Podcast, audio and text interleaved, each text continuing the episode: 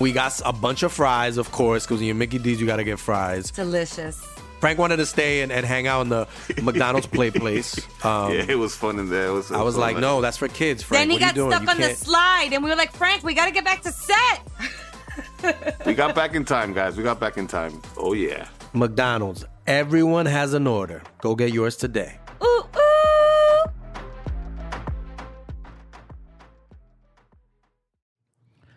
Estás escuchando Leyendas Legendarias, parte de Sonoro y All Things Comedy Network. Y acaba de pasar algo raro aquí en el estudio. No sé cómo, pero de repente aparecieron unos tridents.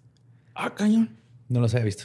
Estaban, aquí- no sé, o sea, yo llegué y no estaban aquí. Es el Mango Hot y el Trident Extra, no sé qué, de Cold. Extra care. Es hot and cold. Hot and cold. Ajá. Hot and cold. Entonces, cuando aparecieron, me di a la tarea de probarlos. Este de mango con chamoy. Está, está rico, está chido. Sí, deja así un sentimiento acá intenso, bonito, así, caliente. Muy como- hot.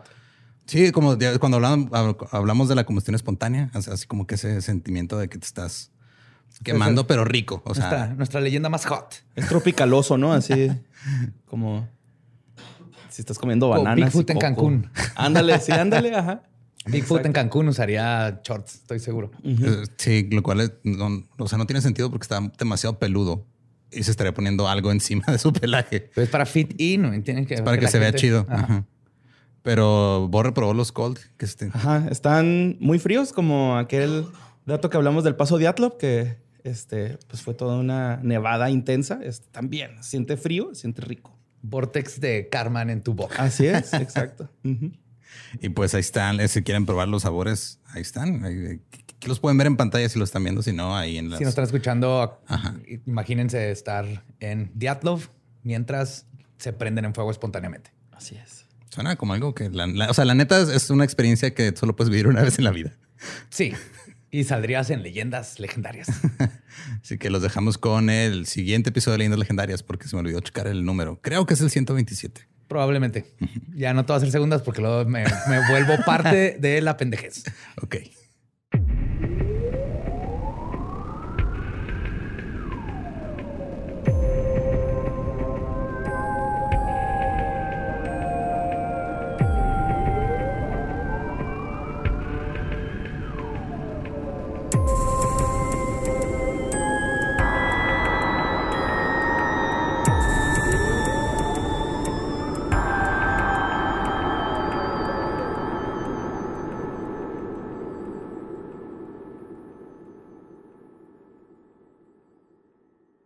Bienvenidos a Leyendas Legendarias, el podcast en donde cada semana yo, José Antonio Badía, le contaré a Eduardo Espinosa y a Mario Capistrán casos de crimen real, fenómenos paranormales o eventos históricos tan peculiares, notorios y fantásticos que se ganaron el título de Leyendas Legendarias. ¡Yay!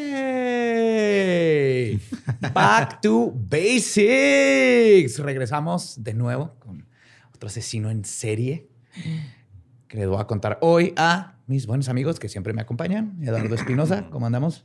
Chido. Debatiendo con Ram sobre si los chetos Flaming Hot que tienen en realidad son Flaming Hot o no, pero todo bien. Sí, estuve viendo esa plática. Y sí, qué, el- qué bonito el señor que los inventó. Gracias, ex conserje, genio de la Gastronomía. gastronomía paperil. Pacheca. Si en algo no la pela todo el mundo a México es en las papas. No hay duda alguna. Y, obviamente, Borre, Mario Capistrán. ¿Cómo estamos?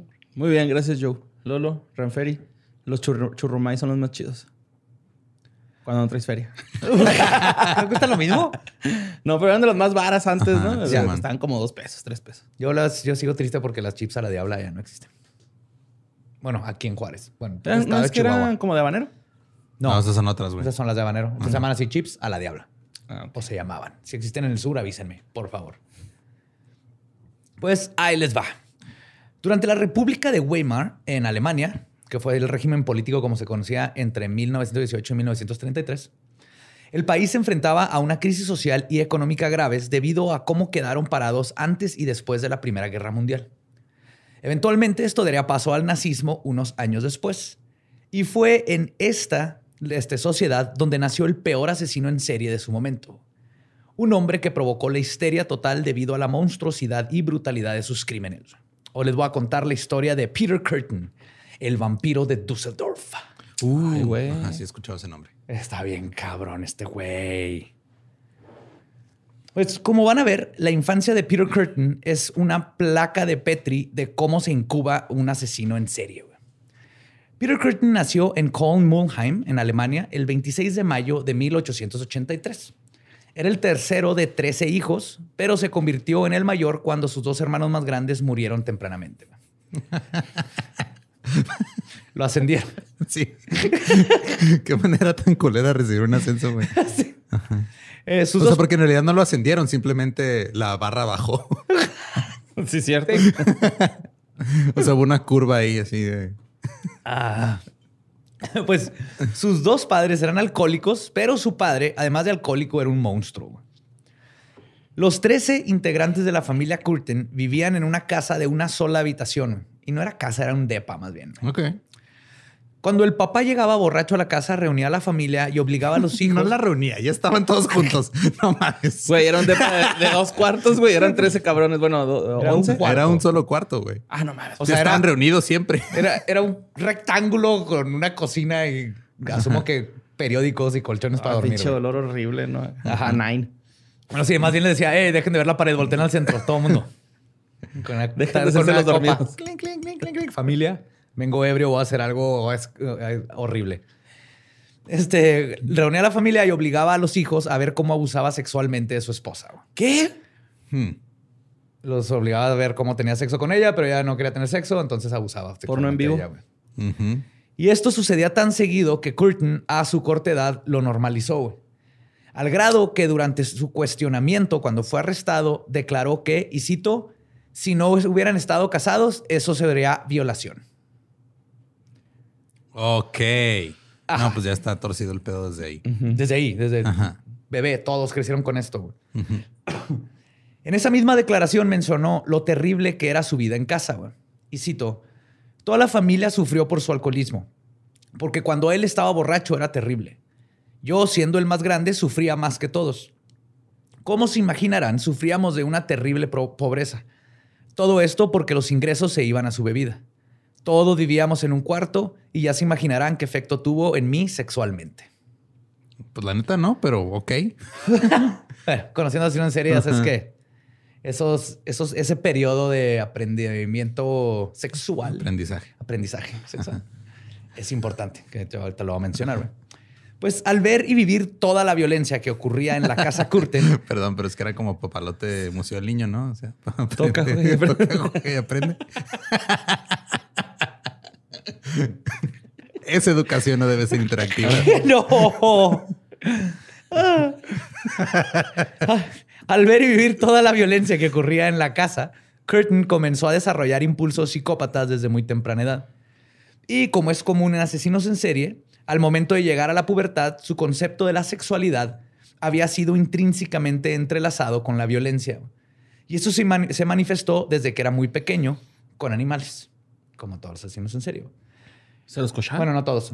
Ahorita llegaremos a eso. no mames. Todavía está, tiene nueve años, todavía no, no está pensando en sexo. Probablemente la primera vez que sintió placer por matar fue a los cinco años cuando ahogó a dos perritos en el río. A los nueve años hizo su primer mejor, sí, hizo su primer mejor amigo, un hombre que trabajaba en la perrera que vivía en el mismo edificio. Fue su compa, güey. Imagínate un alemán así. Ajá. ¡Hey, niño! ¡Vamos a cazar perros! Para desgracia de la humanidad, esta figura paterna de Curtin también era un degenerado y sádico que le enseñó a Peter a torturar a los perros antes de matarlos y a masturbarlos. Ahí viene el cuento. Sí. O sea, sí. masturbar a los perros. Sí, masturbar a los perros. Ajá. O sea, tenía un niño de nueve años ahí que él se lo llevaba de la casa y lo llevaba a su oficina donde agarraba perros, los torturaba, le enseñaba cómo matarlos y todo esto. Y aparte le daba clases de sexualidad Con perros. con los perros. Mira, le sacas el colorete y luego te pintas la boca.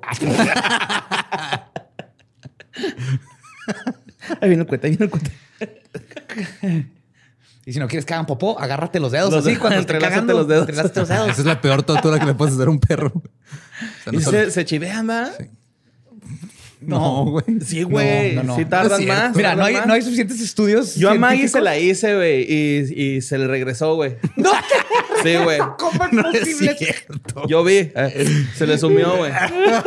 Necesitamos- lo que sí, lo que sí te voy a dar es que no hay suficientes pruebas científicas para Ajá.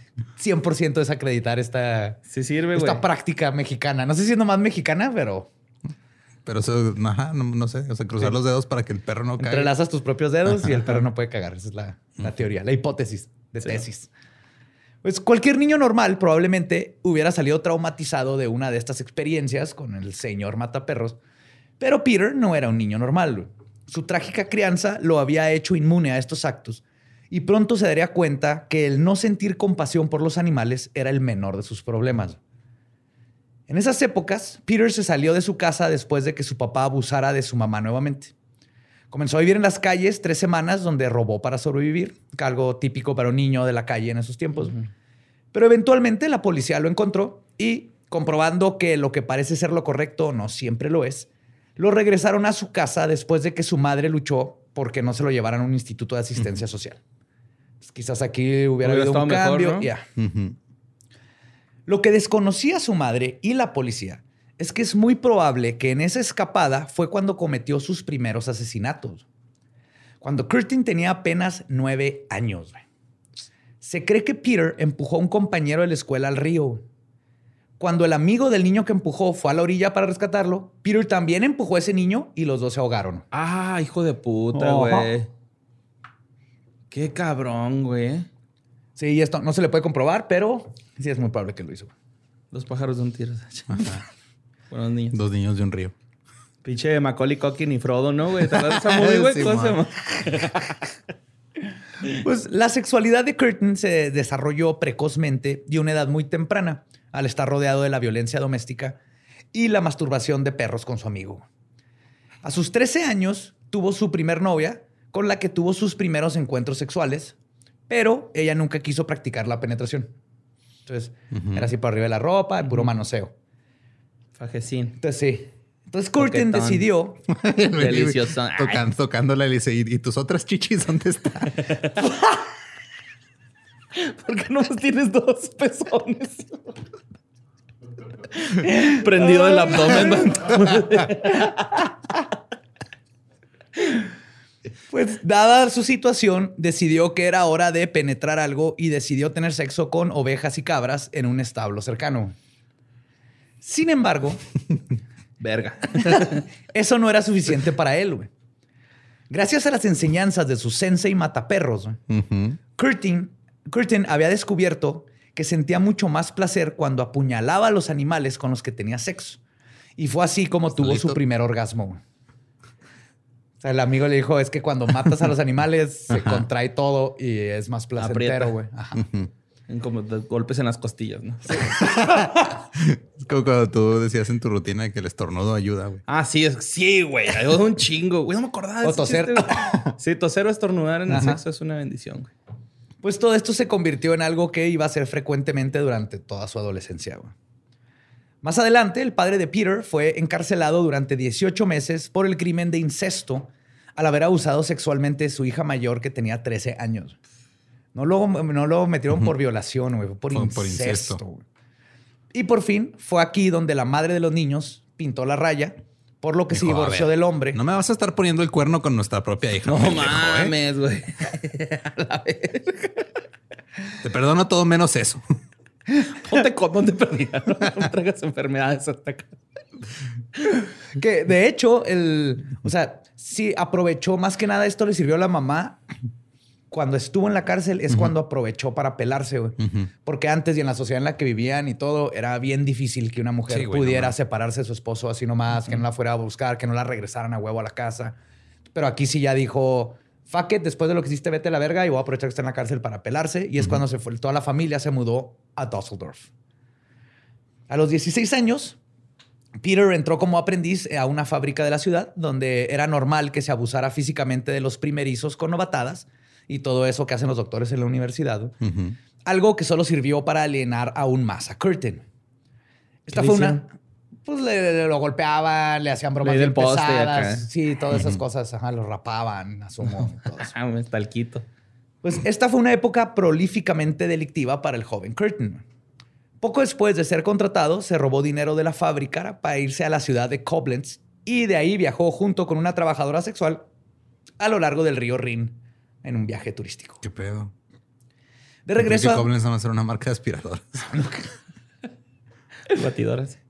De regreso a Düsseldorf, fue encarcelado por malversación de fondos el 6 de junio de 1899. Solo estuvo dos meses encerrado, pero esta fue la primera de 27 veces que iba a estar en, prisión, en prisión, que sumaron en total 24 años de cárcel a lo largo de su vida. O sea, literalmente pasó la mitad de su vida en la cárcel. Nada más que entraba y salía, entraba y salía, entraba y salía. Después de que lo liberaron, estuvo otros dos días en la cárcel por dormir en la calle, que era considerado como cargo de vagancia en Alemania en esa época. Y cuando lo liberaron nuevamente, siguió viviendo en Düsseldorf sin un empleo fijo. Cuando cumplió los 16 años, conoció una mujer mayor a la que se le conoce solamente como M. Ella tenía una hija de la edad de Peter. Él se mudó con la señora durante un tiempo y es así como exploró sus impulsos sexuales más violentos, porque tenía sexo, básicamente sadomasoquista, con consentimiento, con su nueva amante más vieja. O Ok. sea, esta señora le enseñó así como, Ajá. dame una nalgada. Simón, pícame las costillas. Voy a estornudar. Después de varias protestas de vecinos, la pareja se separó porque pues, tenía un niño de 16 años, una señora soltera viviendo ahí. Obviamente era mal visto.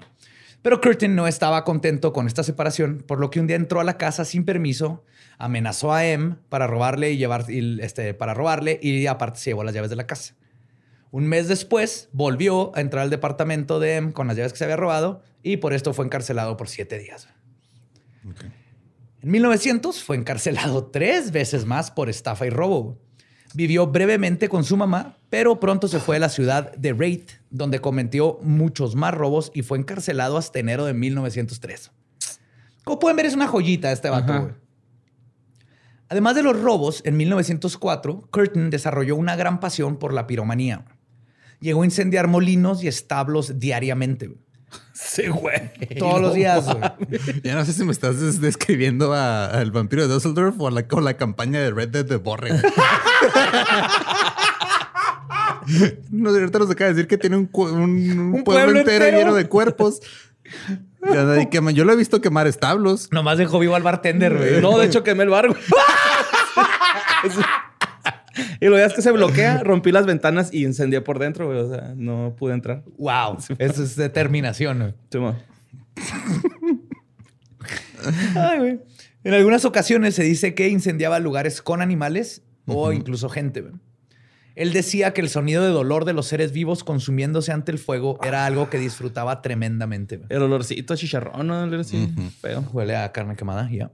Yo viví por un rastro, güey, y olía feo, güey, así, a perrito muerto. Ah, un, un amigo vivía a un lado de una menudería y era lo peor. Tavo, el hermano de Gabe, de hecho. el, la del- el menudo está toda madre, pero despertarte crudo con el olor de la panza siendo cocida apenas. No, no, no. No sé cómo le hacen. Pero bueno, más adelante, cuando fue arrestado por otro crimen, los investigadores lograron conectar a Curtin con 24 incendios. Pero se estima que ese número podría ser muchísimo mayor. Como cualquier persona completamente este, cuerda podrá entender, Peter Curtin era un delincuente y abusador serial con un patrón muy obvio que no tenía posibilidad de ser rehabilitado, menos en esos tiempos que no existía tal cosa. Pero nadie de todas maneras hizo nada por ponerle un alto a su juventud o mínimo brindarle alguna ayuda o un escape. Me hubiera metido al ejército alemán, güey. Le hubiera ido chido. Ah, ahorita vamos para allá. Oh, fuck.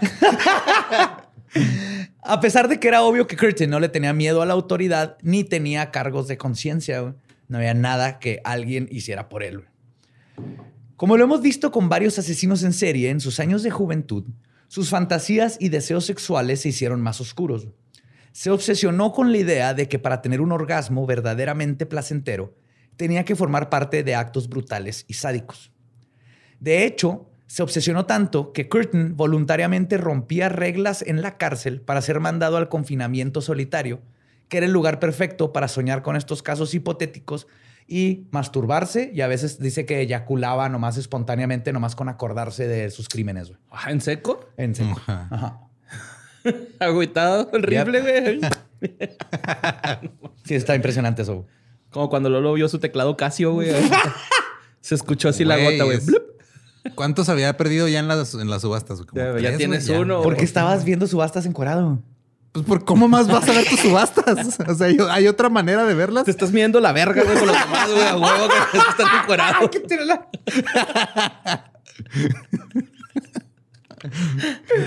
Ah, Es para poder meter la información de la tarjeta de crédito sin manos, güey. Ay, güey. Pues todo estaba en su lugar para crear un monstruo. Y cruzar la línea de sus fantasías a matar era solo cuestión de tiempo y oportunidad. Su primer intento de asesinato documentado ocurrió en 1904, cuando Curtin intentó matar a una chica con la que estaba teniendo sexo. La dejó en el bosque pensando que estaba muerta. Fortunadamente, ella sobrevivió, pero probablemente se quedó con este secreto por el resto de su vida, ya que los datos no vinieron de ella, sino del mismo Curtin. La trató de ahorcar y creyó que estaba muerta y la dejó. La Y ella primera vez. nunca lo denunció. Ella ni nunca nada. lo denunció ni nada. Y, y después la dio por ahí, acá. o- No, no, lo, lo que lo o sea, arrestaron. ya después él Es que ahorita vas a ver, él confesó todo. güey. Y ese fue el patrón de Peter Curtin durante toda su juventud. Nunca aprendió nada y su violencia solo se agravó. Al salir de la cárcel se fue a vivir con su mamá y siguió sosteniéndose a través de robos.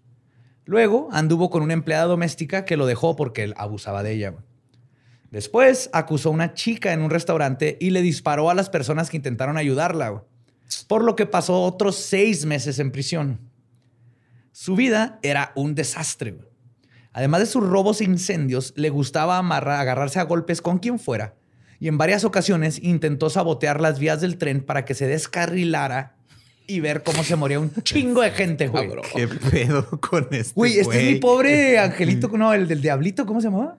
Problem Child. Ah, pro- es Problem Child, este, versión este, Alemana. ¿Sí? Ajá. Strong. No, está cabrones. Pues Varios años más tarde y después de ganarse una colección de ofensas a la ley y a la moral, Peter Curtin cometió su casi inevitable primer asesinato, del cual estamos seguros que cometió. Como les mencionaba, lo único que Curtin necesitaba para cruzar la línea era tiempo y oportunidad. Y esto sucedió el 25 de mayo de 1913. Entró un hotel, un inn, que está como, ahí como un bar abajo y puede rentar cuartos, con la intención de robarlo. El bombín. Ajá. Y ahí se encontró a Christine Klein, de solo 10 años de edad, güey, que estaba durmiendo en una habitación donde vivía con su familia en la parte de arriba, porque los papás trabajan abajo. Curtin entró al cuarto y le apretó el cuello hasta que quedó inconsciente. Y luego, probablemente el acto más atroz que había cometido hasta este momento, le cortó la garganta hasta casi decapitarla y la penetró con sus dedos. What the fuck? Curtin declaró que al escuchar la sangre salir de la niña, eyaculó inmediatamente. Luego, el asesino salió del lugar sin ser visto, Qué manera tan violenta de darte cuenta que eres precoz, pero pero, es- sí, pero aquí ahorita vamos a ver. Eso de la sangre se va a convertir en al- una obsesión, güey, de Curtin. qué asco. Pero salió sin ser visto, dejando el cuerpo de la pequeña Christine donde él asesinó para que la madre que trabajaba ahí la encontrara en esta horrorosa escena. No mames. Al día siguiente, Curtin regresó a la escena del crimen para revivirlo.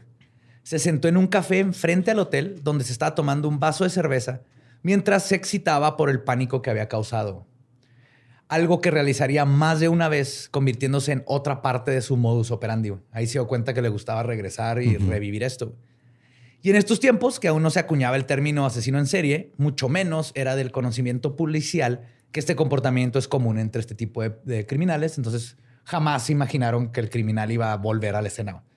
Para estos tiempos era todo lo contrario. Era un criminal, mató Ni de y se no, va a ir a la chingada. Ajá. Sí, no va a regresar. Ya no tiene por qué. Ahora, la única evidencia que encontraron los policías fue una servilleta firmada con las iniciales PK. güey. O sea, el güey todavía dejó ahí como un jajaja, miren lo que hice. güey. Y en lo que tiene que ser uno de los momentos de mala suerte más épicos de la historia, güey, la policía inmediatamente pensó en Peter Klein, el papá de la niña. güey. Tenía- Oh, no mames. que compartía las mismas iniciales que Peter Curtin. Esto lo convirtió en el primer sospechoso. Que digo, es normal en una investigación siempre es de primero a los seres más cercanos, pero aquí, o sea, PK y la aparte se llamaba Peter Klein. Duró un chingo, güey, para comprar. y No mames, o sea, te acaban de matar a tu hija y aparte están echando la culpa. Pero logró probar su inocencia y la policía entonces se volteó contra Otto Klein, que era el hermano de Peter este, y tío de la víctima. No ayudó que Otto fue incriminado por un testigo que vio a alguien salir de la habitación con ropa similar Ah, a la perdón, que es que Otto se usaba. llama Ot- Otto Klein, ¿verdad? Es que dijiste otro Klein y dije. No, ¿cuál? Otto Klein. Ok, Otto. ¿cuál otro? Ajá. Ah, Sí, Otto, o. Otto. Pero ese güey no era PK. No, pero pues ya dijeron, pues no es este PK, entonces a huevo que es Otto. Entonces a lo mejor se equivocó de cómo empieza su nombre y vamos a ver qué pedo. Sí, o, o estaba tratando de incriminar al. Papá, ellos ¿no? hicieron su propia. Y te digo, alguien dijo que lo que vio salir a alguien con la ropa así, pero en esos tiempos todo el mundo usaba la pinche la misma pinche Pues ropa, sí. güey. Y no nomás esto. Antes del asesinato había habido una pelea por una herencia donde se escuchó a Otto amenazar a su hermano diciéndole, y cito, te voy a hacer algo que vas a recordar el resto de tu vida. Ah, Van Marguera style y todo el pedo. Sí. Y, eh, o sea, esto llevó a que hubiera juicio y todo contra Otto Klein, pero por falta de evidencia, porque todo era circunstancial y porque no es México, lo liberaron. pero Otto nunca pudo limpiar su nombre y dos años después murió en el campo de batalla en la Primera Guerra Mundial. Ese año, Peter Curtin se volvió completamente demencial, güey. Como que esto ya cruzó la línea y le tronó, güey. Tuvo seis meses en los que no paró de cometer crímenes espantosos. Ese verano tuvo una corta relación con una empleada doméstica. Es que sí dicen que, o sea, que la neta lo más difícil es, es dar el primer paso, güey. Y si algo hemos aprendido en leyendas legendarias es que ya cuando dan el primer paso ya no hay marcha atrás, Ah, güey. Ya no hay. Y nomás se van, mientras se va más tiempo dura, más culero, más culero y van este, afinando sus métodos, su sadismo, todo. güey. Pues una noche que paseaban por el bosque, Peter la atacó y la estranguló, pero como había gente pasando por ahí, la dejó ir. A la mañana siguiente todavía fueron a desayunar juntos. What? Sí. Le dijo así, perdón, no, no te quería matar, era Ajá. Voy a cambiar. kinky. Ajá, voy a cambiar.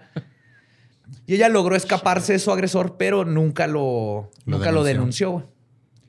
También entró en la habitación de Gertrude Franken, de 17 años, a quien estranguló y eyaculó sobre ella cuando vio que le salía sangre. Esta eyaculación espontánea, al ver la sangre fluir, fue lo que comenzó a darle la idea de beber la misma. güey. Algo que descubriría que no es tan buena idea. güey. Su víctima sobrevivió, pero nunca fue atrapado por este crimen. Otro día atacó a un hombre con un hacha. No lo mató y luego logró escapar de la escena y todavía con la adrenalina en el cuerpo le prendió fuego a un camión que guardaba paja. güey. no más porque sí, güey. Me lo imagino así corriendo de la escena y lo pasa el camión de paja y luego se regresa de- así de reversa, güey. Como que, oh, aquí un camión de paja. Pues muchos incidentes del estilo ocurrieron en ese mismo año, entre ataques a jóvenes indefensas e incendios a propiedad privada. Curtin sació esa necesidad de provocar violencia haciendo todos estos actos. Sin embargo, fue arrestado por fin en 1914. Pero no lo arrestaron por asesinato, sino por haber desertado del ejército del Kaiser, en donde fue conscripto comenzando lo que se convertiría en la Primera Guerra Mundial. Sí. O sea, a diferencia de los otros asesinos en serie que los meten a que entran al ejército y, y ahí es donde con la disciplina se calman. No, este güey en chinga dijo, no, esto no es para mí. güey". No. Y se escapó a la chingada. Anarquía total. Pues lo sentenciaron por seis años. Fue lo más largo que lo han sentenciado por algo. Y luego le agarraron, este, le agregaron dos más cuando inició una redada en la prisión. Obvio. La sentencia, este, les digo, esta fue la, ten- la sentencia más larga que había recibido hasta que fue arrestado. Curtin fue liberado en 1921. Se fue a vivir al pequeño pueblo de Altenburg con su hermana, donde trabajó en una fábrica de modelero, que era el antiguo trabajo de su padre, irónicamente. Por supuesto, siguió cometiendo más crímenes como crueldad animal, incendios y violación. Pero aún así, Curtin conoció al amor de su vida, Auguste Scharf. Scarf. Su media naranja era igual a él. güey. Había estado en la cárcel. Ella era una trabajadora sexual. Ahora ya es Problem Child 2, güey. Los hermanitas. ¿Dónde encuentra la niña? Sí, en vez de hermana. Sí, era su novia. Pareja. Sí. Ella era una trabajadora sexual que fue sentenciada a cuatro años en prisión por asesinar al hombre que la dejó plantada en el altar. güey. Ok. Ay, güey. Oh, yes. Ajá. Sí, muchos. Don't mess with Agus- Augusta. Augusta, güey. Ey, como- Bueno, es Auguste. Auguste. No, pero es que es. Pues sí, digo, hay, es gente, inclusivo. hay gente que ahora dice que. O sea, no ponen memes así las mujeres. Ay, soy bien tóxica. Es, es eso. Eso está Sí. bien hardcore, güey. Pues lo triste es que Auguste trató toda su vida de redimirse, güey. Pero su culpa la llevó a pensar que debía aceptar cualquier sufrimiento que le deparara el destino. Y como vamos a ver, uno de estos será Peter Curtin. Curtin tuvo un par de años de enfriamiento cuando se casó, de hecho. Vivió con su esposa en Altenburg hasta, que, hasta 1925. Después, los dos se mudaron a Düsseldorf para conseguir trabajo.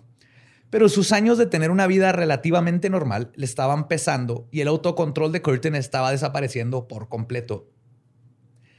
Y había hecho un verdadero esfuerzo para aparentar ser normal. güey. De hecho, para sus vecinos, Curtin era un esposo amoroso, trabajador, un hombre que acompañaba a su esposa al trabajo y se mostraba bien presente en todo el Espérate, sigue Como Ted trabajando Bundy, como ¿no? sexo servidor a la- No, no. Muy bien, mi amor, lo estás haciendo. Tose, tose, mi amor. Tose. Yes. Digo, porque ya tenía experiencia viendo a alguien coger. Entonces, podía dar ahí. No, no, ya no este, trabajaba Una rec- retroalimentación. Retroalimentación en tiempo real, güey. Así no, mi amor. La quita y se pone. Mira, te esto lo aprendí cuando era niño. Yo vi a mi papá, muestro mi sabiduría, sí. Pero nadie podría imaginarse que Curtin era en realidad el monstruo que era. güey. De hecho, hasta lo consideraban, fue muy raro porque lo consideraban apuesto, güey. Cuando había dinero se vestía súper bien, elegante para esos tiempos y eh, dentro de los estándares alemanes de los 1900, pues era un alemán típico. güey. Sí, ojo claro, blanco, que todos decían, ah, mira, un, un caballero apuesto. Superior. Ajá.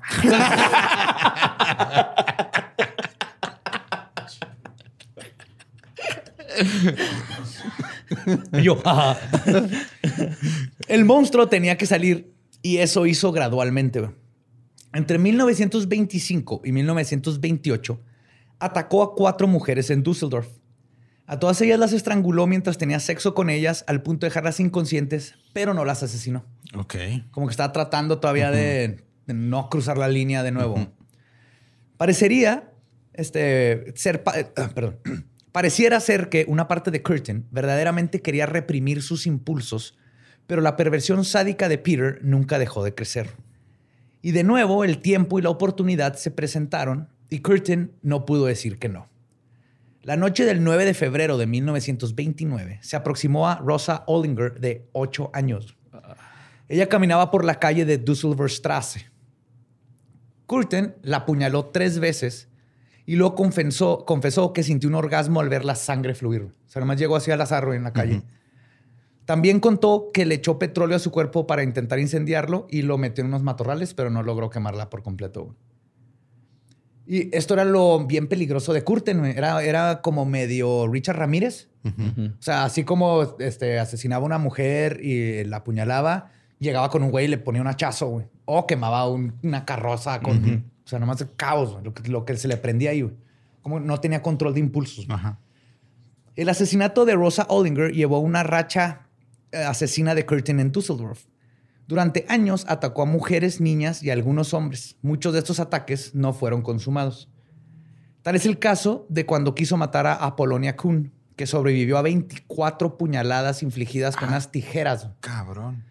Curtin pensó Pero que ellas... eran las tijeras para niños de kinder, güey, pues también. De perico, ¿ah? Las de plastiquito. Culeras. es- Les traté de sacar filo una vez de niño y pues, no, no funcionó. no cortaba, nomás doblan la hoja, güey. Se va. De hecho, están mejor para doblar hojas así Ajá. derechito. Eh, Qué chido. mi- no fue culpa de mi cerebro. Fue no comprender que el plástico no se puede afinar tan pelado. Tu papá ahí en la oficina del director. ¿Ahora qué hizo José Antonio?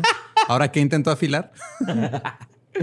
Pues Curtin pensó que ella estaba muerta y corrió del lugar. Afortunadamente, ella se pudo levantar y se fue a su departamento caminando después de 24 puñaladas. No mames.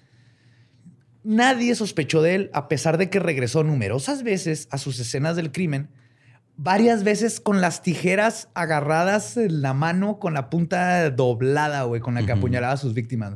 Así de valemadrista era, güey.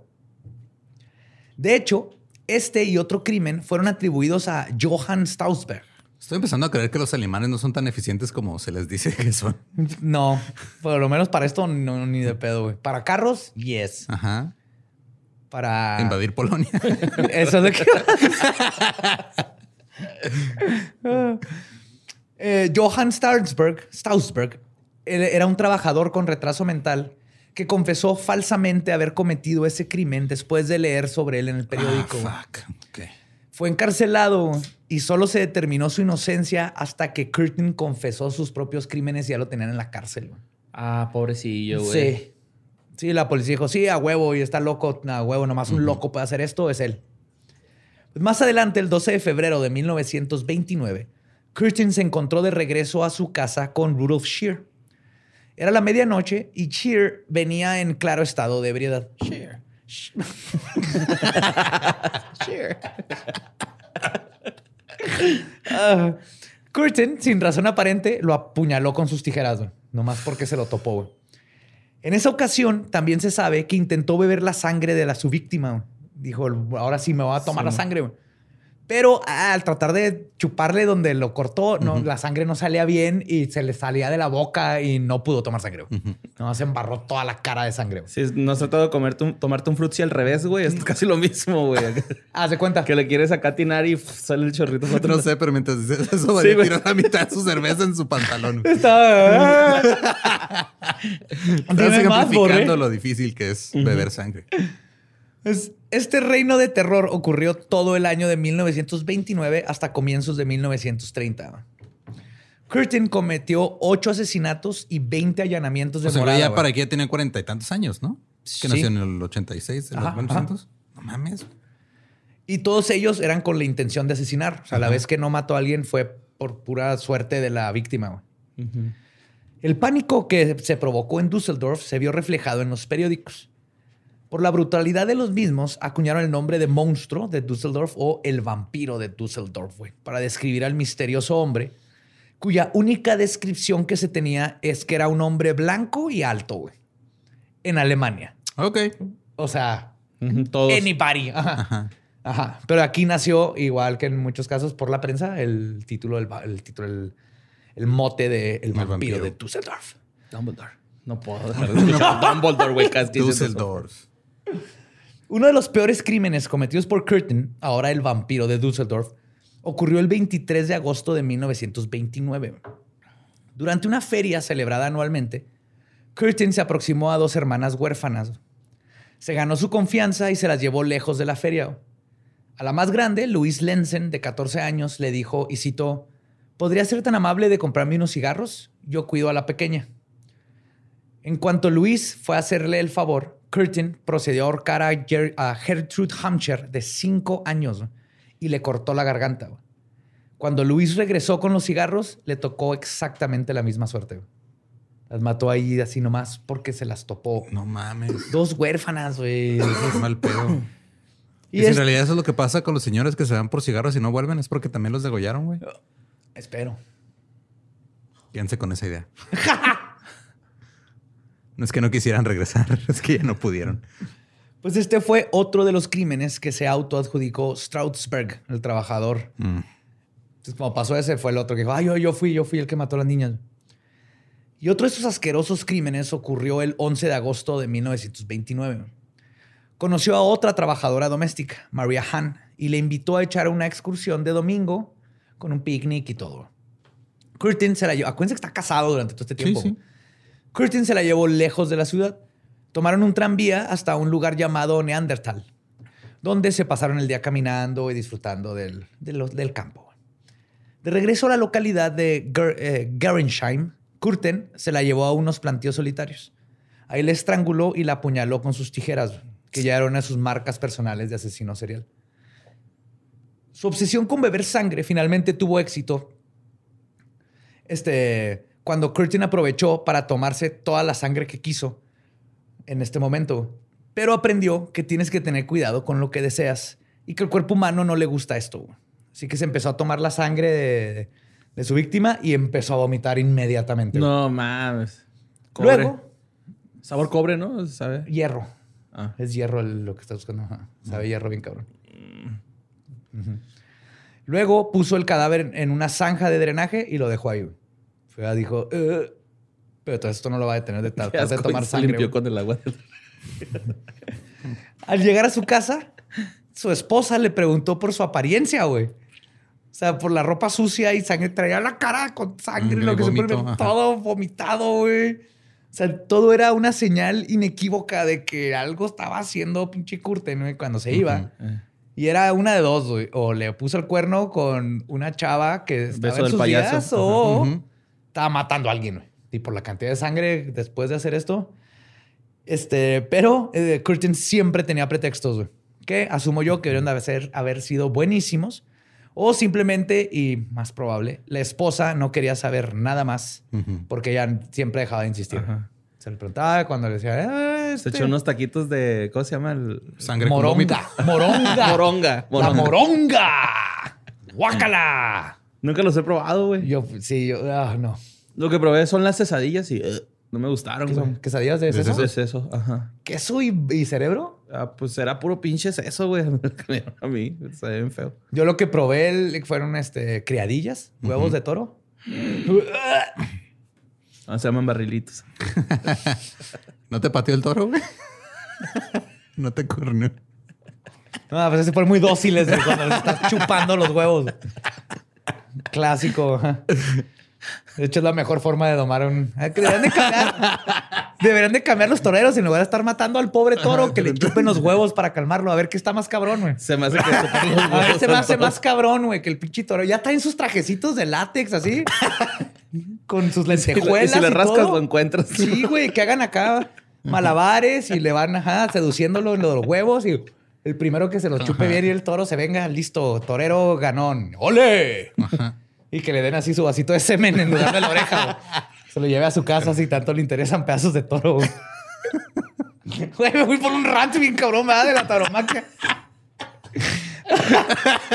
No nieguen lo que no pagarían para ver eso. Nueva rutina de stand-up del show, güey. Termine, le echen así el- los mecos así en la cara. ¡Ya!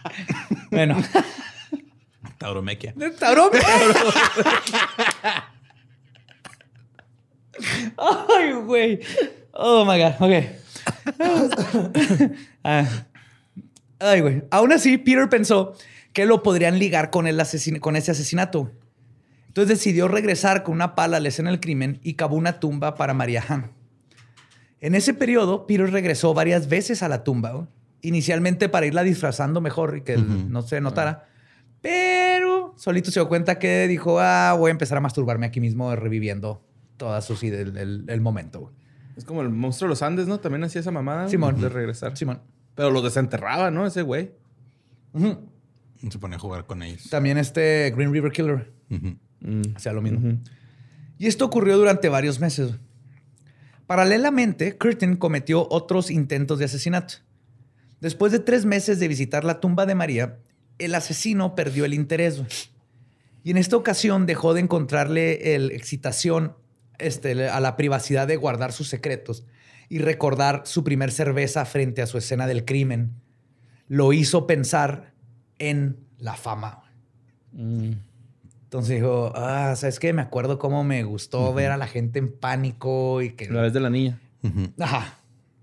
Y aquí es cuando empezó a cambiar un poquito su MO. Por eso en septiembre de 1929, Curtin mandó una carta al periódico con un plano que indicaba dónde se podía encontrar el cuerpo de Maria Han. Otro bien BTK, güey. Sí, miren, van a llegar a un punto, llévense una pala para quitar los mecos, otra para quitar la tierra. Va a estar bien acartonado el terreno. no tengan miedo. Crujiendo. Nada crece. Bueno, a lo mejor uno que otro niño de la tierra va a andar por ahí suelto. No salen de ahí, ¿verdad? No sé, güey, nunca me he venido en la tierra. Yo sí, no pasa nada. Sí, me quedé pensando así, ah, de una de Samalayuca. Ah, y no fue, ah, y, y los que no saben qué es el niño de la tierra, googleen esa chingadera, googlenla. No es venenosa. No, es un grillo, es un Ajá, grillo es gigante. un grillo Es feo. un grillo de Jerusalén, creo que se llama. Sí, Pero de todas maneras, toparte uno, yo me topé uno en, en el paso, en un depa, así en el balcón, y entonces está asqueroso.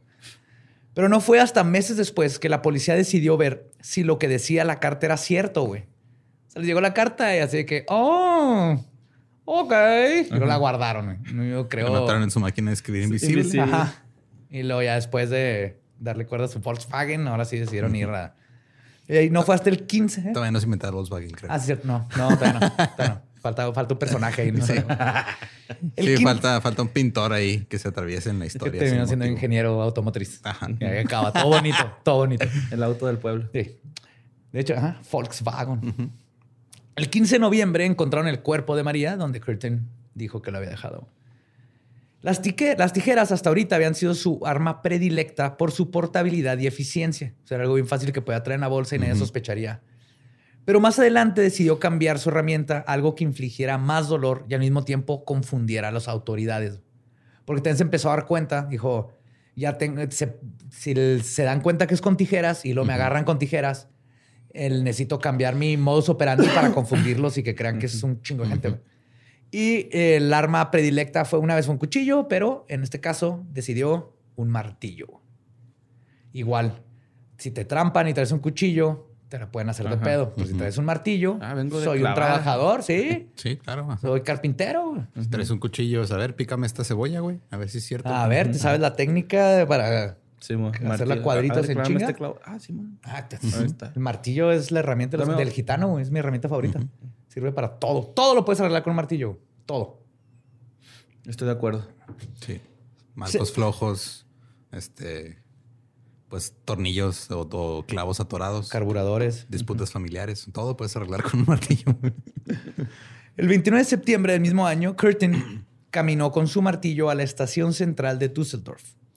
Ahí conoció a Ida Roder, una empleada doméstica de 31 años y soltera. Él la invitó a pasar al rato, este, un rato al lado del río Rin. Y así pasaron el día hasta que se puso el sol. Ida le pidió a Curtin que regresaran. Él aceptó. Sin embargo, después de caminar unos metros, Peter Curtin le soltó un martillazo en la sien.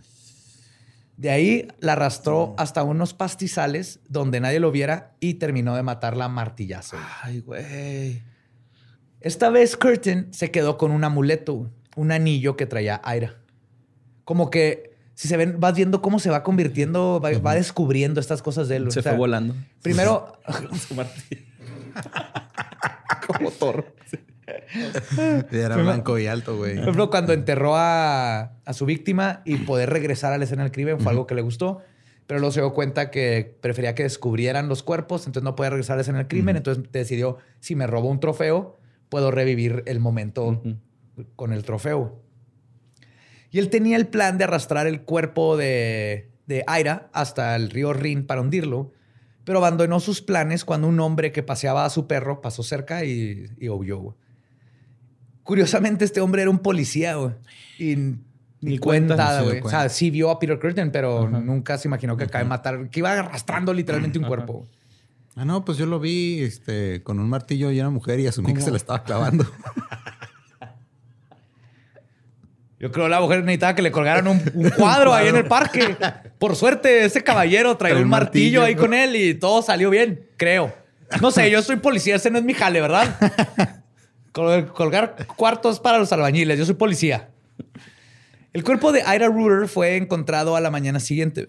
Una vez más, Curtin regresó a la escena del crimen para observar excitado a los policías alrededor del cuerpo de su víctima.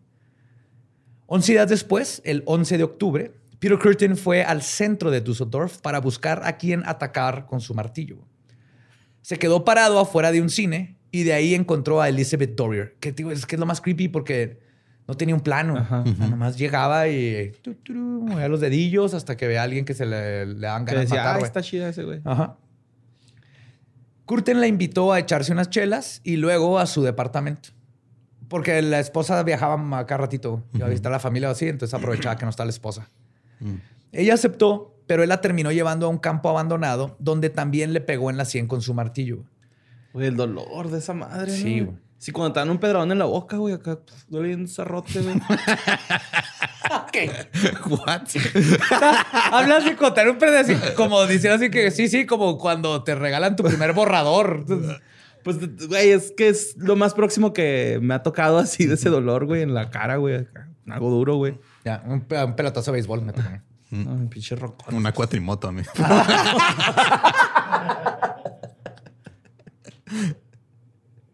Ay, güey. Pues creyendo que estaba muerta, se fue del lugar.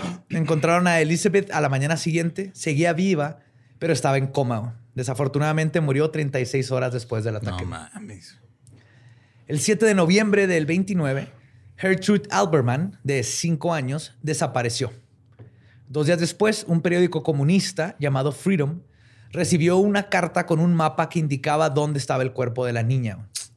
La carta decía que encontrarían a Gertrude cerca de la pared de una fábrica y así fue. güey. La encontraron debajo de una pila de ladrillos y basura. Había sido estrangulada y apuñalada 35 veces. Ay, güey. No mames. En el periodo entre febrero y mayo de 1930, Peter Curtin continuó estrangulando y golpeando a más personas con su martillo. Se dice que ninguno de estos casos fue fatal. Es increíble pensar que hubo tantos testigos y sobrevivientes, además de una operación de cacería en contra del vampiro, y ni así dieron con su paradero. Pero el asesino cambiaba de víctimas, armas y modus operandi tanto que la policía creía que estaban lidiando con varios perpetradores. En un punto incluso llegaron a recibir 900 mil nombres diferentes de personas que se creían podrían ser el vampiro. o sea, todo, Todo el pueblo, mundo güey. conocía a alguien que era el pinche vampiro. Ajá. No, es que toda la gente que compró martillos, güey, si alguna vez en su vida. O tijeras. O era blanco y alto. Ajá. Pero a pesar del pésimo trabajo policiaco, su captura llegó. güey. Como puede- suele suceder en estos casos, casi por casualidad. De hecho, Casi está. sin querer. Ya ves, casi sin querer. Ya ve cómo hay veces que dices, no mames, parece que todo está ayudando al asesino en serie para que este, el- no lo atrapen y siga haciendo lo suyo. En el caso de Curtin fue como que el destino dijo, ah, este güey se está pasando de verga y lo, ahí tienen que agarrarlo. güey. El 14 de mayo de 1930, una empleada doméstica desempleada llamada Maria Butlick se fue de su ciudad natal para ir a vivir a Düsseldorf.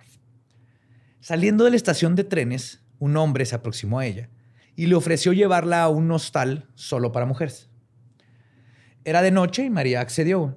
No, no, ese es solo para mujeres. por- Con casa sola y el Andrés García ahí. Gabriel Soto. Los dos transeúntes pasearon por la calle bien iluminada.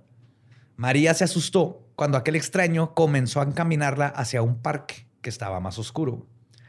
Ella se acordaba de las historias que estaban saliendo en el periódico del vampiro que andaba matando mujeres y tenía miedo literal de que este güey le fuera a tomar su, se va a beber su sangre. Ah, o sea, ya le decían vampiro. Ya, Sí, aquí ya era un pánico, güey. sí, Ya para este tiempo todo el mundo estaba paniqueado, así como con Richard Ramírez, nomás que este güey duró años. Sin embargo, el hombre insistió y mientras los dos discutían, otro sujeto se les aproximó para ver si todo estaba bien. Finalmente, el hombre que conoció a María en la estación de trenes se fue de ahí y ella se quedó con su salvador, que era ni más ni menos que Peter Curtin. Oh, what? Yes. O sea, el hombre que le iba a llevar al hostal. ¿Viste eso, Shyamalan? Así haces un twist. Así haces un twist. Era Peter fucking Curtin, güey. Qué, qué- qué- qué pésima suerte, güey. Ajá. Curtin contó más adelante, y cito, la chica me dijo que acaba de salir de trabajar y no tenía dónde ir. Aceptó ir conmigo a mi habitación. Les digo que no estaba el esposo. En la calle Matt Manor. Y de pronto dijo que no quería tener relaciones sexuales y me preguntó si podía encontrarle un lugar en donde dormir. Entonces fueron a su depa y luego, cuando no se armó, le dijo, vámonos. Y dijo, ok. Porque obviamente no iba a matar a alguien en su casa. No. Curtin accedió a acompañarla a un hostal y los dos caminaron hasta Warringelplatz y se, se adentraron en el bosque Grafenberger. Ahí mismo, Curtin agarró a Butlik por el cuello y le dijo que si podía tener sexo con ella. Y no era pregunta. Abusó sexualmente de María y luego se fue dejándola viva. No, no, no le hizo nada. Y de hecho, cuando Curtin terminó, O sea, obviamente le hizo algo, ¿verdad? me refiero a que no la mató. Cuando Curtin terminó, la acompañó de nuevo hasta la estación de trenes, cuidando bien que nadie los viera en el camino. Cuando le preguntaron a Curtin que por qué no la mató, dijo que porque no tenía intenciones de matarla y que mientras no se resistiera no lo iba a hacer. Y luego agregó, y cito, no pensé que Butlick pudiera encontrar el camino hasta mi departamento. Por eso me sorprendí el miércoles 21 de mayo cuando se apareció en mi casa. Entonces fue, la dejó y se fue a su casa como si nada. Y ahora les voy a contar cómo es que apareció ahí en la casa. güey. María Butlick había quedado traumatizada y avergonzada por el evento. Así que no quería ir a la policía, como sigue sucediendo. Pero decidió escribirle una carta contándole lo ocurrido a su amigo, el señor Bruckner, el 17 de mayo. Sin embargo, por chingaderas del destino, la carta se entregó por accidente a una mujer de apellido Brookman. Ella leyó el contenido de la carta y llamó inmediatamente a la policía. María Budlick fue inmediatamente localizada y la convencieron de atestiguar sobre lo, sucedi- lo sucedido. Después de todo un proceso, María terminó llevando a los investigadores al departamento número 71 de la calle Matt Manor. Se, se acordaba perfectamente, güey. La casera recibió a los policías y los llevó al interior, a un cuarto vacío. Pero cuando iban caminando, María vio a Curtin parado ahí en las escaleras. O sea, Curtin los vio entrar y le pasaron a un lado. Pero en su trauma, era tan grande el trauma de María que ni con los agentes a su lado se atrevió a decir que él era su atacante. Bullock luego vio como Peter Curtin entró a la casa, a su depa a escondidas, subió hasta, hasta su cuarto y salió con una gabardina y un sombrero. Wow, nada sospechoso. Y Como no lo- Avenger, ¿va? y no lo vieron los investigadores, güey. Con permiso. No vi un carpintero. Voy a poner unas. Voy a poner. Oh, mira, es el güey que está poniendo cuadros cuadros en el bosque, parque. chingón. ¿Te acuerdas? ¿Cómo está? ¿Y su perrita? ¿Todo bien? Todo bien, maestro, todo bien. Pero para cuando María tuvo el valor de decir lo que. Ah, perdón. Este, aún así, aún que se salió, los policías lograron obtener el nombre del agresor, Peter Curtin. Pero cuando María tuvo el valor de decir lo que había visto, él ya se había escapado. O sea, ya cuando dijeron, no, es Peter Curtin, y ella dijo, ¿saben qué? Sorry, estaba en las escaleras, era ese güey. Curtin estaba seguro de que ahora sí lo iban a capturar, por lo que decidió contarle lo sucedido a su esposa. O sea, con él. Y no le contó todo. Solo, solo le, le dijo lo último que acaba de pasar. Le dijo que probablemente sus intentos, entre comillas, por tener sexo con esta mujer podrían considerarse como violación y que probablemente lo encarcelarían durante 15 años por sus crímenes pasados. ¿Sí? Entonces sí le dijo así como, me anda buscando la policía, pero fue por esta última mujer. Sí, o sea, fue por esta. O sea, no me, no- no me están buscando por la vez que llegué. ¿Te acuerdas cuando llegué lleno de vómito y sangre? Uf, déjate cuento. Esa estuvo bien cabrona. No es por esa, es por esta nueva. Es por esta, nada Es más. que se culero, mi. No, no, no, no tome sangre, mi amor. Está- Ajá, está bien sí. feo. Moronga, tal vez. Pero sangre así, no, no, hay que cocinar todo. Entonces, Curtin salió de su casa el 22 de mayo y se fue a dormir a un cuarto en Alderstrasse. Curtin dijo que, y cito, durmió plácidamente hasta la mañana del viernes. Ashlock. Ashlock. Pendejo en Ah. alemán. Lo único que sé decir en alemán.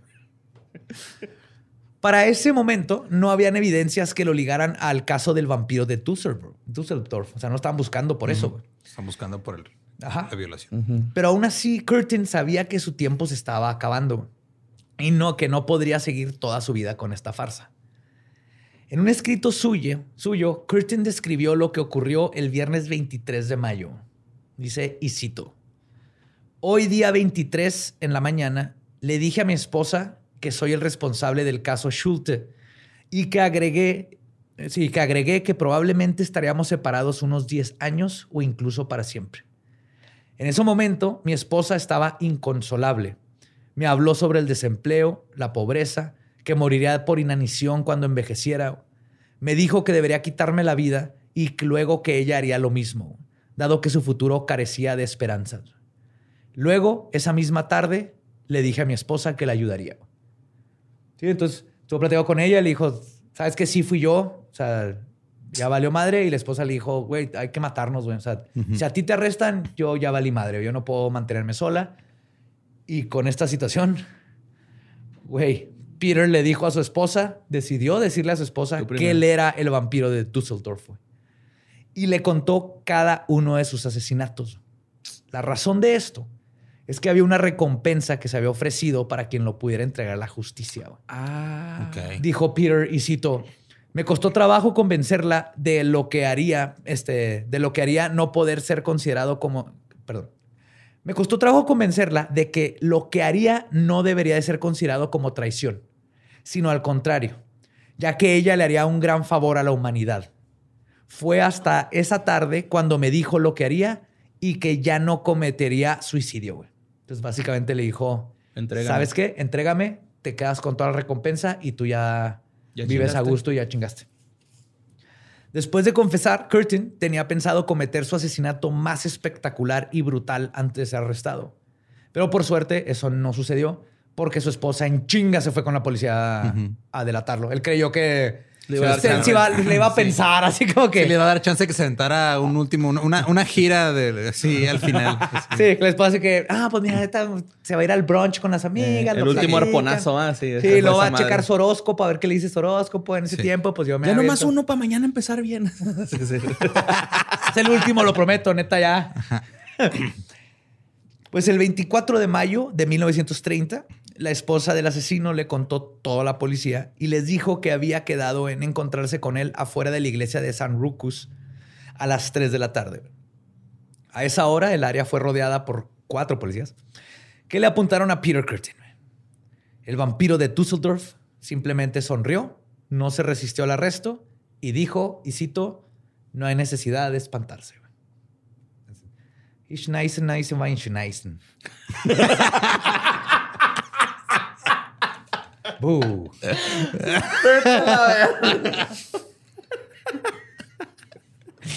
y, y- y bajo arresto, Curtin confesó con terrible franqueza todos los horrores que cometió en una larga entrevista con el profesor Carl Berg, un psiquiatra que hizo un estudio sobre el asesino llamado el sádico.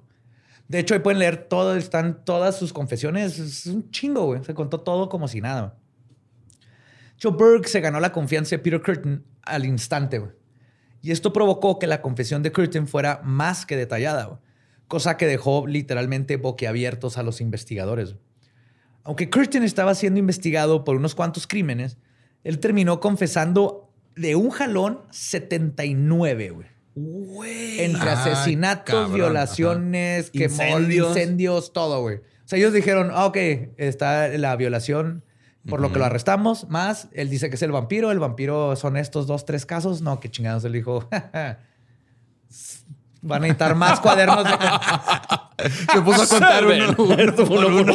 Um, eins, María, zwei, Carla, drei, vier, ah, cuatro es vier, fünf, sechs, ah, sieben, acht, neun. De hecho, describió avanzado. incluso perfecto, a su perfección, este, las semanas. Ah, perdón. No, no, no. Lo que sorprendió a todos, a- o sea, además de la brutalidad y todo lo que estaba contando, era la memoria fotográfica que tenía Curtin para sus crímenes. güey. Describía escenas de, así perfectamente la escena que tenían este, fotografiadas a la perfección de casos de hace 17 años. güey. ¿Qué pedo? Y se acuerda de todo, de la persona, qué traía puesto, dónde la apuñaló, todo, güey. Que a veces en varios asesinos en serie pasa, güey. Se queda como bien grabado esa experiencia. güey. Pues si se venía nomás de acordarse, güey. Ajá. A huevo que lo traía bien Oh, presente, yes, ¿no? buen punto, sí. Y lo que lo motivó a hablar con su- de sus atrocidades. Ya bien me quedado en la confesión, güey. Sí, es cierto, güey. Oh, entonces, La puñeta. Una puñeta 3000 Master, güey. mental, puñeta mental Master. le pega al vato con el martillo. Otro Kleenex, por favor. Oficial. Schneise, Schneise. Este, lo que lo motivó a hablar de sus atrocidades no fue el arrepentimiento, güey, ni el gusto de ser famoso o provocar horror, güey, como uno pensaría. Fue la necesidad de asegurar un buen futuro para su esposa, según él. Y yo creo que es una combinación de las dos. Ujú. Ajá. Porque una parte de él se ve que sí quería a la esposa, le trató de Ajá. echar ganas, Pero obviamente él sabía que si ya lo iban a agarrar, que mejor que irse con un bang y confesar todo. güey. Le mamaba este pedo. güey. Es un asesino en serie psicópata, güey. pendejo.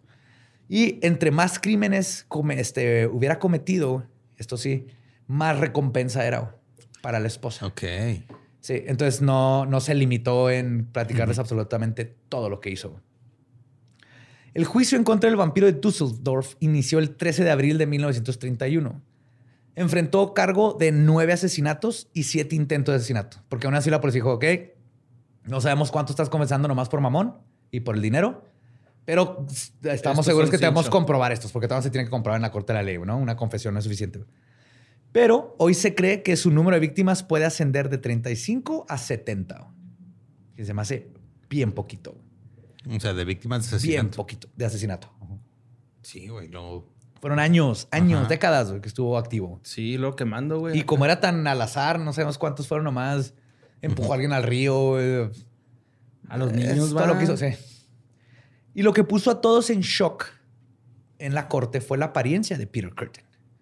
Cuando vieron al vampiro de Dusseldorf, que según ellos y en su mente era un monstruo y que para ellos se tendría que ver como tal, sus expectativas se vieron completamente destrozadas cuando frente a ellos vieron a un hombre vestido y arreglado inmaculadamente, con un peinado de Benito Juárez, que parecía un hombre de negocios común y corriente.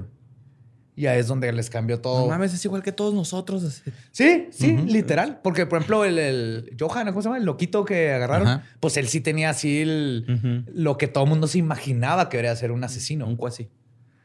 Sí, sí. Y al principio Curtin dijo con un tono de voz calmado que su confesión había sido en falso, ya una vez en corte. O sea, dijo, no, no es cierto. Dijo que él solo quería asegurar una mayor recompensa para su esposa. Sin embargo, después de dos meses de juicio, se comprobó que Peter Curtin era realmente el vampiro de Dusseldorf, sin duda alguna. Y varios doctores alemanes dijeron que Curtin estaba plenamente consciente de su responsabilidad en los crímenes. Según ellos, su motivación había sido la venganza en contra de una sociedad que lo torturó al meterlo tantos años en prisión. Y el juez le preguntó a Curtin si tenía una conciencia. A lo que respondió, y cito, Nine. ¿Sí? Wow. Nine. Dijo, nine. Digo, no tengo. Entonces, ¿nueve o no? A ver. que apenas estoy aprendiendo alemán. Dijo, no tengo. Nunca pensé que lo que hacía era malo. Incluso cuando la sociedad humana condene mis acciones, mi sangre y la sangre de mis víctimas estarán en la conciencia de mis torturadores. Los castigos que he recibido destruyeron todos mis sentimientos hacia la raza humana. Por eso no le tengo lástima a mis víctimas. O sea, él estaba Pues, ¿qué consciente de que lo convirtieron en un monstruo. No lo justifica, ¿No? pero él estaba consciente que lo, lo, lo forjaron.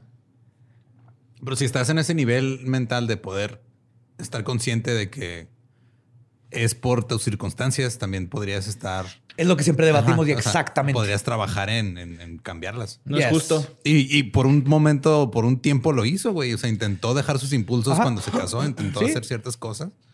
Y debe, debe haber llegado a un punto en el que se dijo a sí mismo, no, eso no, qué chingados. O sea, pues a- así soy. Sí. Quiérete. Vio, vio un video de Bárbara de Regil, güey, que sea, quiérete Que como nadie te eres. quite la sonrisa, chingada madre. Sí, pero exactamente. Sabía perfectamente lo que estaba haciendo. Tuvo, sabía perfectamente que era un monstruo y que tenía estas necesidades. Y por lo mismo sabía que estaba mal lo que estaba haciendo. Pero no le importaba, güey, porque ya no tenía control y era un, era un sociópata y un psicópata. Sí, ya se, o sea, usó la Pero defensa era de... 100% responsable de sus acciones. Sí, güey, exacto. Usó, usó la defensa de si ya saben cómo soy, ¿para qué me invitan? güey? Básicamente. Ajá. Pues Curtin siguió hablando de cómo la sociedad era culpable de sus acciones y relató sus crímenes a detalle, güey. Así todo, güey. En la corte, güey. Fueron tantos los detalles que contó que los abogados en su contra, güey. O sea, lo, lo- este... Le dijeron, ya, güey. No, no, no. De hecho, se abstuvieron de mostrar un chingo de la evidencia que habían juntado, güey. Que dijeron, ah, rest my case. Entonces, después de que hice esto y el otro, dijeron, perfecto, güey.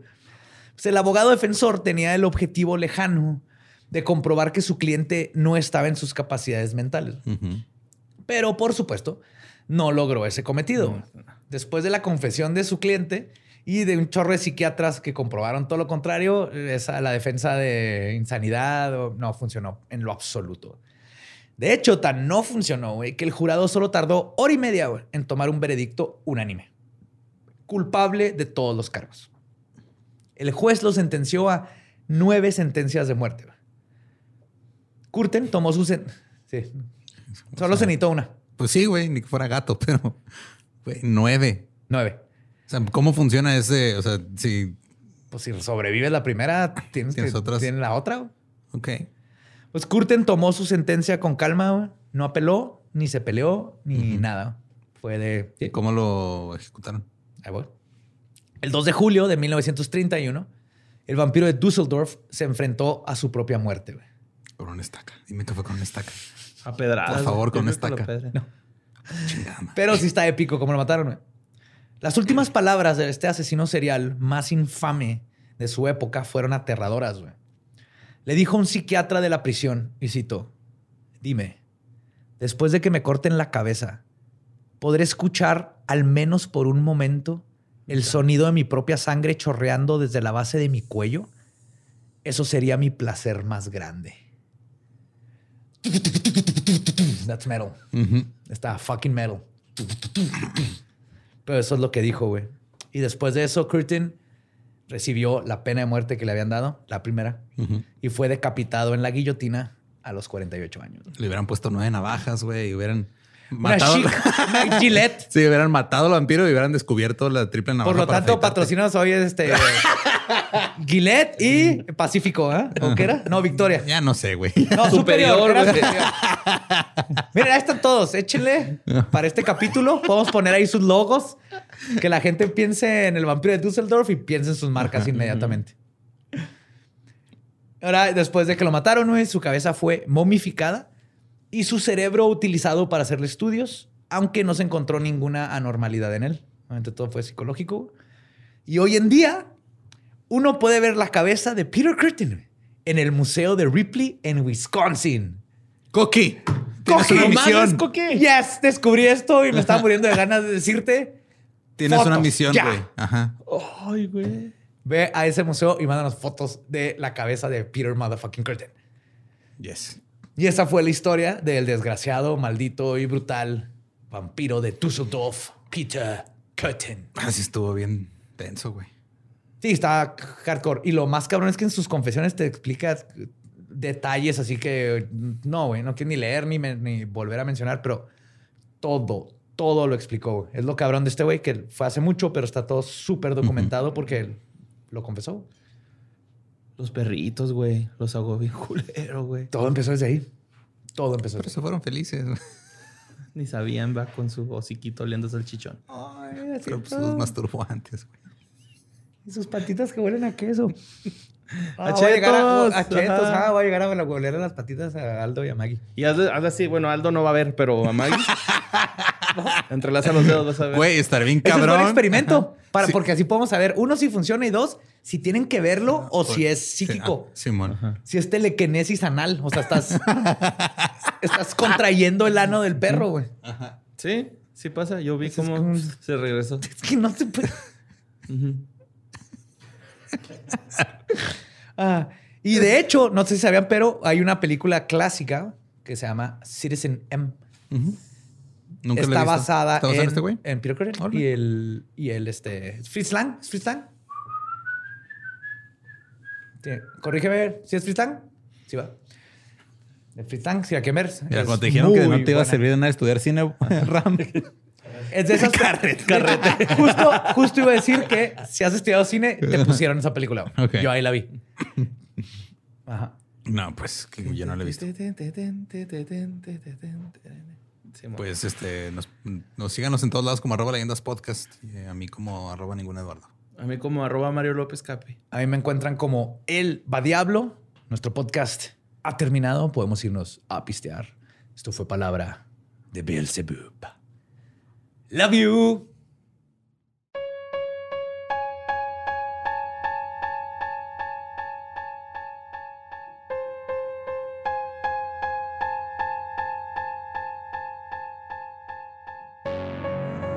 Y ese fue Peter Curtin, el vampiro de Düsseldorf. Ah, estuvo raro ese pedo. Sí, güey. pinche crazy, güey. Era la, la anarquía hecha persona ese güey. O sea, la, bueno, no ese tipo de anarquía. No, la, ajá, no, el, el- el desmadre Ajá. violento hecho persona. Definitivamente. Como Jason, ¿no? Así como que unstoppable, así, ¿no? Ajá. Le valía madre, güey. Totalmente, hasta su muerte, güey. Y vean, vean la cabeza, porque no nomás está la cabeza, ves que les dije que la tenía en el museo de. Ripley. Momificada, ¿no? Está cortada a la mitad. Ajá, se ve el cerebro y todo así por dentro. Y luego está colgada de un gancho así oxidado. Está- es lo más mero que van a ver en su vida. Qué pedo. Está súper mero. güey. Me da asquito. No puedes traer como collar. Yo ¿A traía qué como collar. Ah, ¿Cómo se llama? ¿Fentanilo? ¿Formol? Formol. Ajá. No, fentanilo es con lo que se murió Prince y Michael Jackson. güey. Wow, qué vergas. Eh, a eso huele, eh. Prince y Michael Jackson. Pues por eso, Michael era una momia al último. entonces- Ay, güey. ¿Sabes también que está bien mero, güey? ¿Qué? De unirse a Patreon. ¡Oh, yeah! Sí, los- El tercer este viernes de cada mes tenemos QA para los Patreons y también para los miembros de YouTube del nivel 3 para arriba. También este, a partir del nivel 2 tienen acceso a todo lo que no quedó de los episodios.